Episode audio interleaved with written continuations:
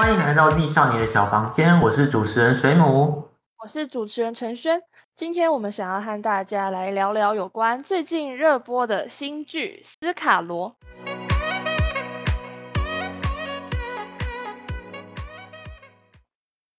斯卡罗是改编自历史小说《傀儡花》，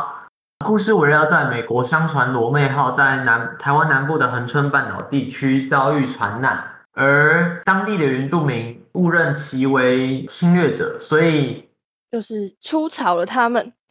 原本有十四个十四个船员，包括船长杭特夫妇，然后他们因为要，他们其实本来是想要。从广东汕头一带往北去做生意，结果他们在经过我们俗称的黑水沟的台湾海峡的时候，被暴风雨袭击，他们就只好被迫在今天我们说台湾垦丁地区、屏东垦丁那附近，就是被迫要弃船上岸。然后他们，但很他，但他们有点有点倒霉，就是他们上岸的时候，他们遇到的。刚好钓到的是原住民的部落，然后那对，然后那个部落是廊桥十八社，然后他们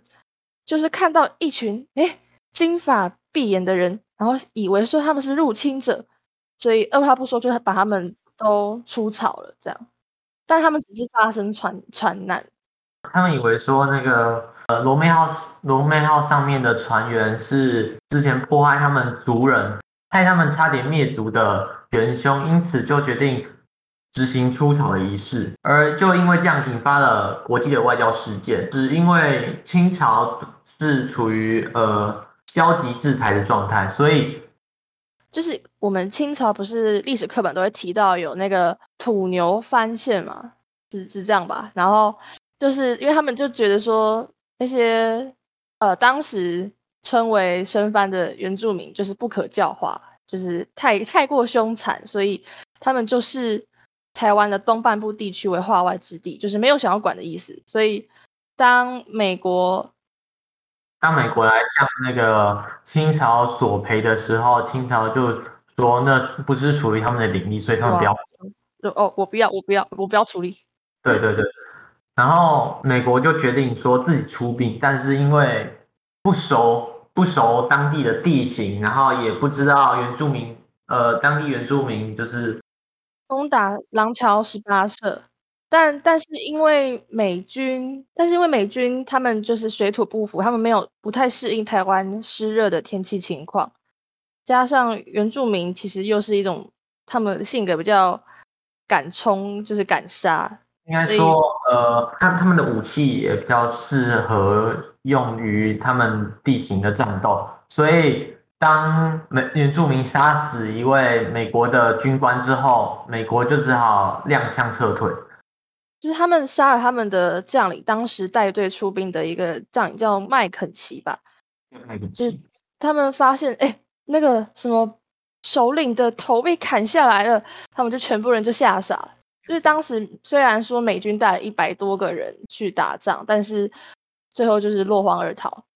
因为此一次的动荡，所以美国任命其厦门领事李先德过来调查呃实际的情况。李先德最后与大骨头卓七度达成共识，并以书面记录为非正式的谅解备忘录。这件事件就史称南亚之盟，然后纷争也才告一段落。这也是原住民史上第一个和平等的条约。就其实要这样看看来的话，台湾的原住民还比当时清朝官方来的还厉害。就是那时候清朝一直在不停的签下各种不平等条约嘛，什么割让割让条款啊，什么地土地都赔出去了，钱也都给别人了。可是这时候的台湾原住民却是可以这样子直接和美国签下第一个双向平等的条约，就是还蛮了不起的。呃，直到美国出兵的时候，清朝才决定稍微动用一点人力去处理这项事。这个就是我们真实的历史事件——罗妹号事件的简短介绍。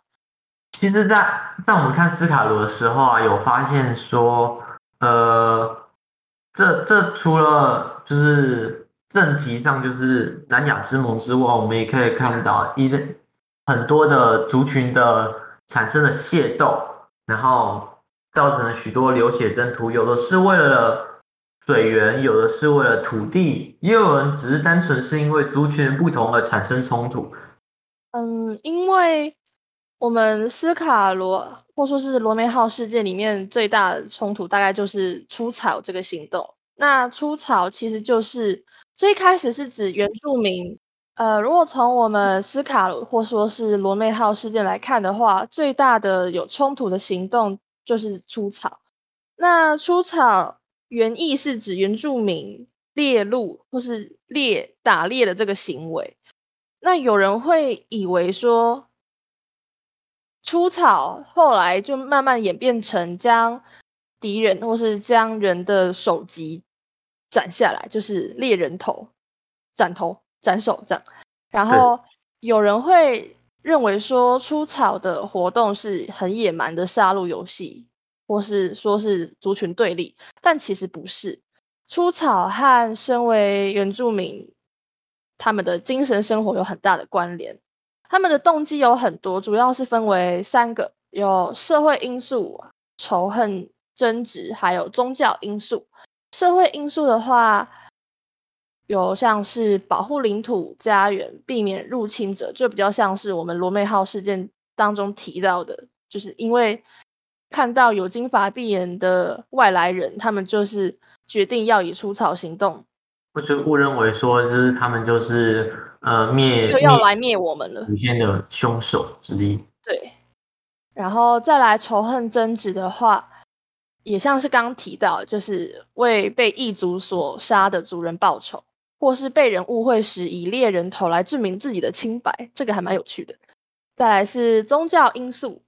它是成年礼的仪式之一，就是杀了人头，然后就表示自己足够勇敢，已经成年。或是在农耕欠收、瘟疫疾病流行的时候，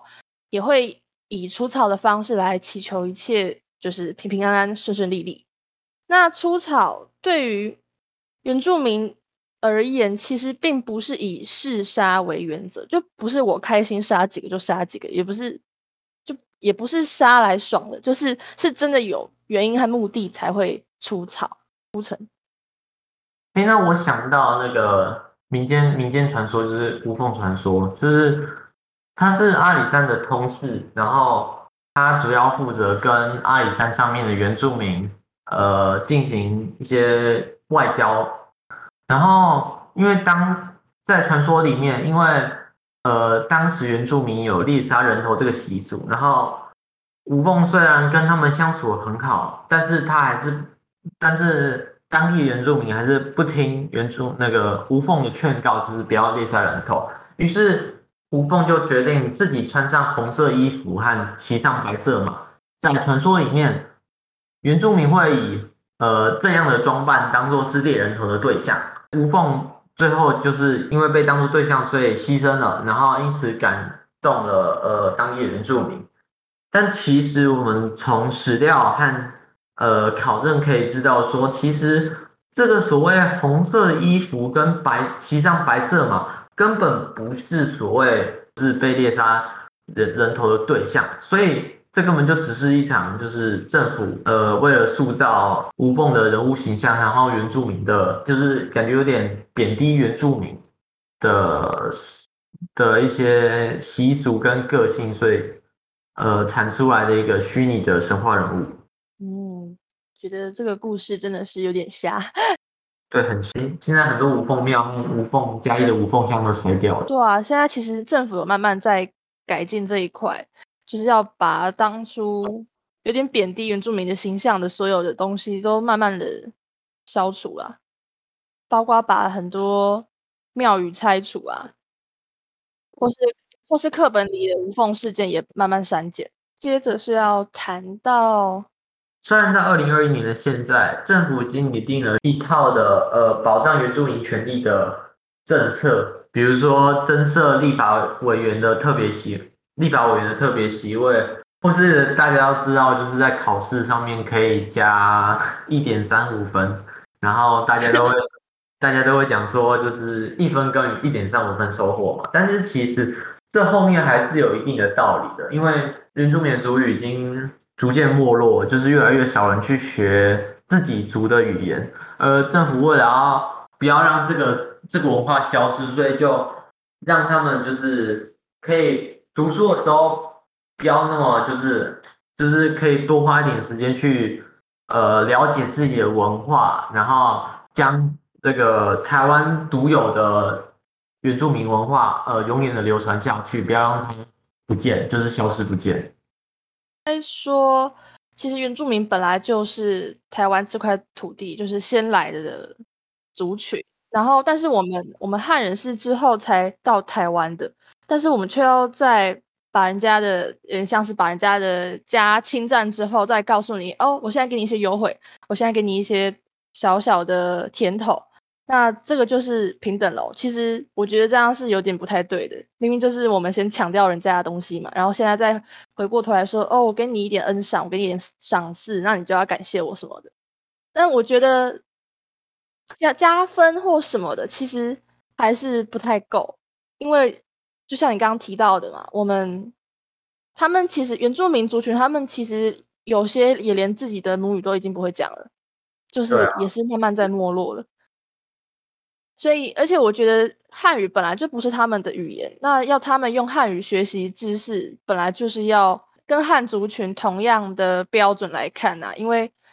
他们是以其他的语言来学习的，所以我觉得加分上，我觉得没有什么疑虑。好，那我们在观赏完呃斯卡罗，还有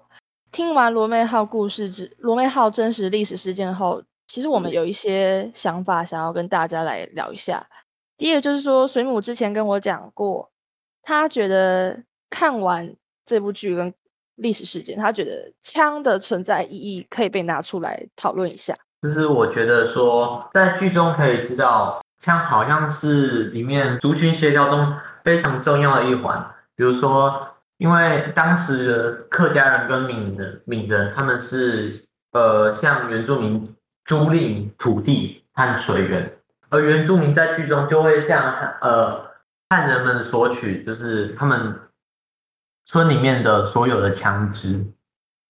就是可能枪是为了枪枪除了可以保卫自己的家园之外，也可以就是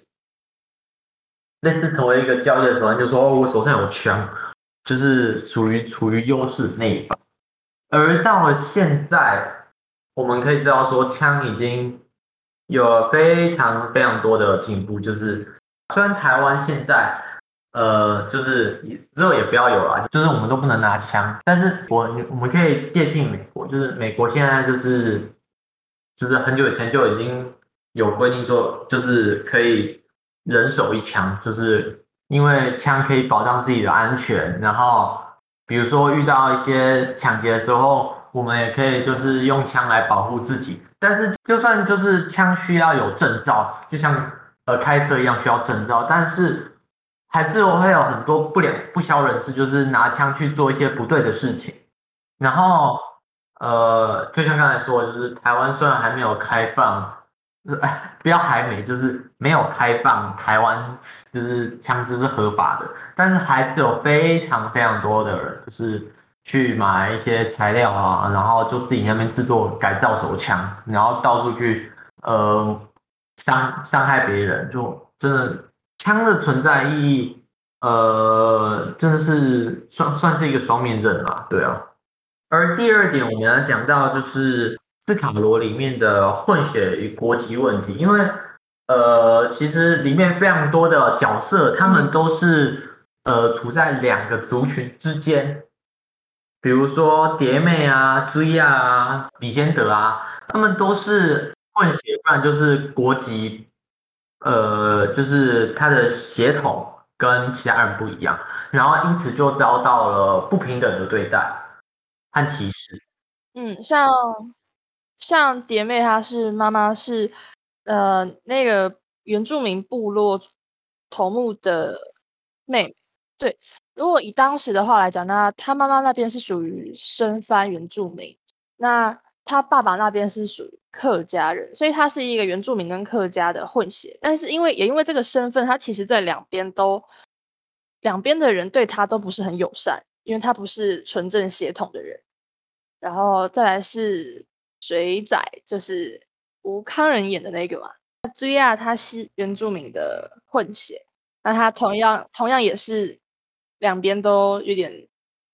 两边都有点格格不入的感觉。对对，因为两边都有点排斥他。追亚就是因为他的身份问题，所以呃，唯一的求生方法就是在两边去进行协调。而他跟蝶妹很相似处，就是他们的语言能力都非常的厉害，就是他们可以讲非常多的语言，呃。就像追亚，他可以讲原住民语，然后又可以讲客家语，又可以讲呃闽南语，然后蝶妹也是一样，就是而且蝶妹还更厉害，他还会讲英文，就是他们都是靠着呃学语言，然后才能得以呃就是成为协调村子的协调族群之间的存在，所以才可以呃算是非常辛苦的活下去。啊，接下来我们要讲的是，呃，另外一种的身份上的不平等，也就是国籍上的问题。然后，呃，我们主要把焦点放在李先德身上。李先德他是呃美国的领事嘛，然后他是美国厦门的领事。然后虽然他是美国人，但是他是出生在法兰西王国，就是法国。然后他是法国雕塑家的儿子，但是因为他的岳父，他结婚之后，呃，他岳父是纽约非常有名的律师，所以他结婚之后就搬到纽约，并归后完美国国籍。但也因此，他常常受到美国人的白眼对待，大家都认为说啊，你就不是美国人，那你来这边干嘛？然后你来这边当领事什么东西的？对，所以。呃，他就遭受了非常非常多，就是美美国军官就是对他说，就是法国人啊，对啊，就遭受到很多不平的对待。嗯，哎，另外题外话哦，其实李先德算在斯卡罗傀儡花呃剧中里面，呃，被认为是一个非常具关键性的主角，就是。像英雄一般，就是哇，像卓西赌那个签订条约啊，然后保障了呃大家的和平啊，就是台湾的整整体的和平，这样对。但其实根本不止这样，就是他他让台湾迈入了一个日治时期，他是一个呃卖，就是被大家称为一个背信弃义的出卖者，就是让台湾变成日本殖民，就是因为。呃，牡丹社事件的时候，他他向日本呃说明台湾的价值，而因此在牡丹社事件之后，呃，日本开始日本人就看中台湾，就觉得说哇塞，台湾那么好，然后清朝还不管，那就我来了，我来我来上，这这这那就交给我了，一马当先，我们就把台湾抢过来，对。大概是这样，哎，不过我觉得啊，台湾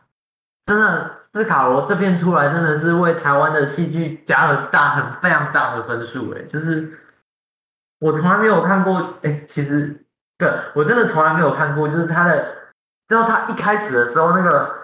镜头往前的时候，那个三 D 动画，然后虽然我虽然那个是三 D 动画，但是我真的就是他那个鹿在旁边喝水的那个。真的是栩栩如生啊！真的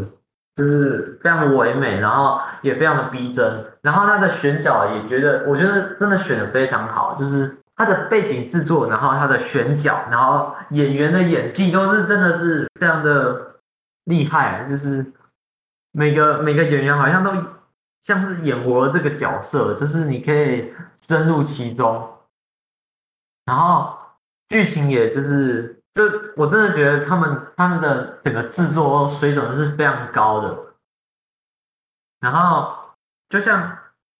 之前小时候时候看，其实也不算小时候，国中的时候那时候看《赛德克巴莱》的时候，真的是给我非常大的震撼，就是可以把一个历史史实拍的这么的，就是撼动人心。其实台剧，呃。我我我真的我真的看过台剧，真的好剧真的其实非常的少，就是像呃太狗血，像一把青啊，我们与恶的距离都是呃非常，我觉得剧情啊，不论是剧情还是角色，都是塑造的非常的很多电视台啊，它的它出版的，比如说我就直接点名了，女力报道，就是之前我看过一集，然后就觉得说。好像没有到非常的好看，就是不能说好看，就是它的剧情都非常的浮夸，然后呃角色都显得有点幼稚的感觉，就是好像好像真的是少了一点，就是感觉有点像是靠着剧情浮夸，然后去推动那个呃所有角色的发展，就像有点像。超偶，超偶就是因为像木偶剧一样，就是就全靠那个浮夸剧情，然后让角色做出非常巨大的变化，然后去吸引大家的眼球。但是看久了就会发现说，其实真的会腻，就是好像没有什么内涵。嗯，就是太狗血了。但这只是还有很多乡土剧啊。对啊，好像真的没办法。让人有感动的地方对，真的就是没有什么内容在，就是单纯的啊，我喜欢你，然后我讨厌你，然后我要陷害你，然后我要我要我要背后抢走你之类的，就很狗血。对啊，嗯，那的确啊，这部剧还有让我有。看到不一样的东西，对，就我觉得用历史剧去拍片，我觉得用历史故事改编去拍片，我觉得其实蛮好，会会吸引到我。是可以去感觉哇，这这原来是真实在，原来是过去真的有发生过这样的事情，就很酷，对，我觉得真的太帅了，太像嗯，上次我们也是因为有斯卡罗这个戏剧出来，才会想说。哦，那我们也可以了解一下背后的罗密号事件，然后来录这一集。对啊，也是因为他们拍了这一部剧，我们才会想要录这个节目。虽然我们不是专业的影评人，然后呃，也不是说到对台剧有非常呃，就是非常了解，但是我觉得呃，我们也可以就是像我们这样高中生也是可以，就是呃，发表自己的评论，然后。呃，大家大家可以进行一些讨论，然后去呃让自己更加的精进，然后思考的那个思维也更加的深刻。对，然后说好，以上就是本集的节目内容。如果喜欢我们节目的话，不要忘了在各大串流平台关注我们，并且分享本集节目，也可以关注我的我们的 Instagram 和脸书粉砖。好，丽少年的小房间，我们下次见，拜拜，拜拜。